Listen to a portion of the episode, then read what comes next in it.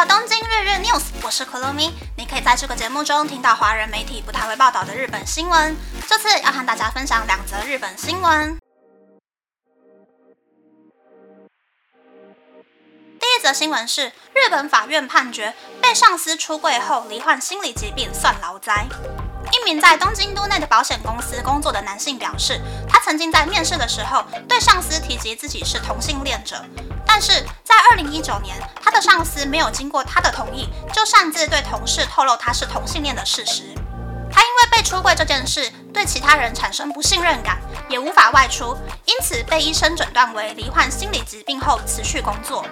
这名男性向时代劳工基准监督署申请劳灾赔偿，而在去年三月，他的被出柜被视为是权力压迫，被认定为劳灾，并获得赔偿。这起案件也成为日本第一起因为出柜获得劳灾认定的案例。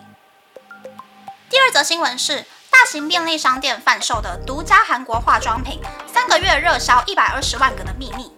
全家推出的 SOPO 系列化妆品，累计销售数突破两百万个。Seven Eleven 的化妆品品牌帕拉多的迷你指甲油，累计销售数也突破了五百七十万个。可见得便利商店化妆品的销售状况十分激烈。Lawson 在二零一五年开始按资生堂旗下的 Integrate 推出限定化妆品品牌 Punch In，主要针对的是三十到五十岁的消费者。但为了增加更多新客群，Lawson 决定要开发针对十到二十岁消费者的化妆品。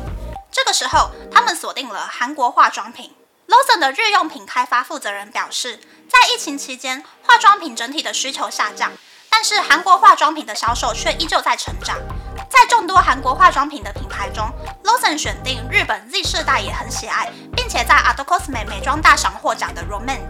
的确，Romand 在二零一九年十一月登陆日本之后，为了扩大基础客群，也在寻找新的销售管道。于是，Lawson、Roman 和 Romand 的日本代理商韩国高丽人参社展开了独家商品 Environment 的开发。为了追求最适合便利商店的价位、规格、销售方案。大约花了一年时间开发独家商品，因为韩国没有 l o s o n 店铺，所以必须先和 Roman 介绍便利商店的特性。经过多次尝试之后，才开发出很不像是便利商店会卖的化妆品。Roman 的价位大多落在日币一千到三千元之间，但这个价位在便利商店里偏高。为了拓展市场，让更多人都愿意购买这些化妆品，于是保留了 Roman 产品优秀的显色度和品质，用试用品的 size 在便利商店里发售。此外，药妆店、百货公司的店铺可以用宽阔的空间呈现商品的世界观，但便利商店的货架没有办法为化妆品保留那么大的空间。因此，Environment 的商品是装在纸盒中，采用百货公司的陈列方式，并搭配试用品一起陈列在货架上。Environment 以 Small Happiness in Your Day 的概念作为基础，用陈列方式让经过货架的人都能够感受到幸福的氛围。过往的便利商店化妆品是针对客人紧急购买的需求而贩售的，但 Lawson 希望 Environment 可以成为顾客来店购买的目的性商品。Environment 在开卖后的三天内，销售数量就突破了三十万个，成为非常罕见的便利商店热销日用品。开卖初期甚至出现缺货现象，但现在已经将制造量调整成可以稳定贩售的数量。Environment 在开卖后的三个月，累计销售数量突破一百二十万个。Lawson 的日用品开发负责人表示，希望 Environment 可以成为和甜点、炸鸡串一样有名的 Lawson 代表商品。以上是这次和大家分享的两则新闻。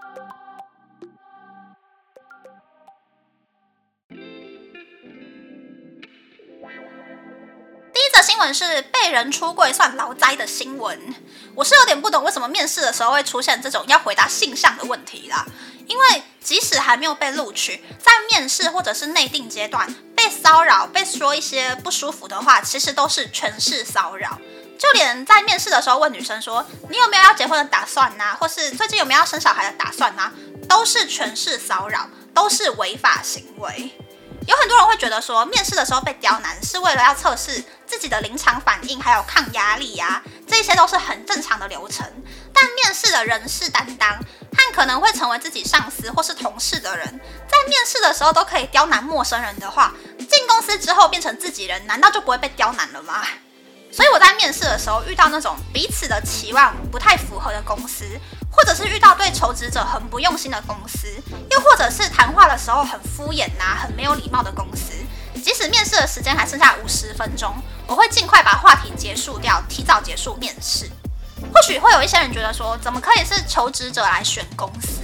可是我觉得，我提供劳力还有知识，让公司可以赚钱，然后并且用薪水的方式拿到我该有的报酬，这是一个很公平的关系。所以公司可以选我，我当然也可以选公司。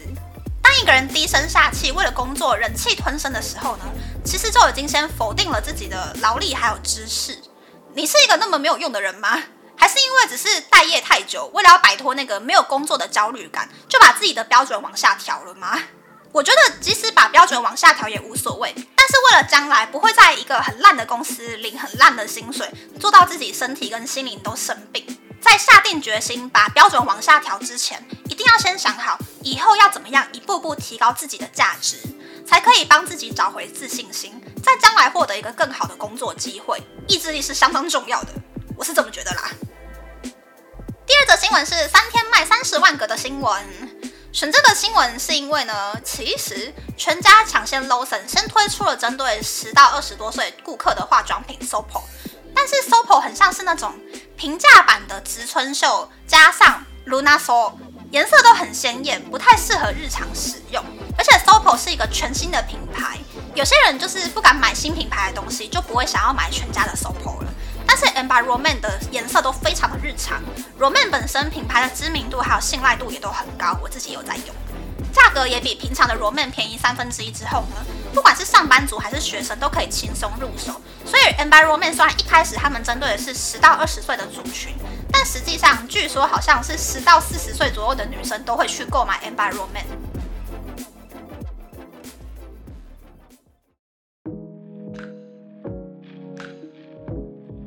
接下来想要和大家分享。前几天看到一个很神奇的新闻呐，七月一日在北海道札幌的一间色色的饭店，发现一名无头男性被害者。经过调查之后呢，被害者是六十二岁男性，而嫌疑犯呢是和被害者一起走进饭店的二十九岁女性，以及接送二十九岁女性的五十九岁医生爸爸。我很好奇的地方有两个，就是这三个人之间到底有什么爱恨情仇呢？是女儿被睡了，老爸不爽，就自己的学术知识把头给弄下来了吗？然后另外一个我很好奇的地方是，明明这是一个七月一日发生的案子，为什么日本的警察到七月二十四日才对嫌犯进行搜查呢？也太慢了吧！这如果发生在台湾，嫌犯早就已经偷渡不见了。不过呢，最新的进度是，警方去嫌犯的家里搜查的时候，发现那个六十二岁无头男性的头呢，就在他们家。于是如此这般。这一次，连六十一岁的妈妈也变成嫌犯了。他们一家三口都是嫌犯哦。到底到底这是什么案件啊？我真的是很好奇所有的前因后果。那么，这次的分享就到这边。不知道大家喜不喜欢这样的节目呢？欢迎大家留言和我分享你的想法。喜欢这个节目的朋友，可以在 Apple、Spotify、Google、s o n KKBox、My Music、First Story、Mr. Bus 等 Podcast 平台和 YouTube 订阅《东京日日 News》，多多按赞、评分，或是在三岸小额赞助这个节目。还可以在 Instagram 或 Search 追踪《东京日日 News》JJ Tokyo 的账号哦。拜拜。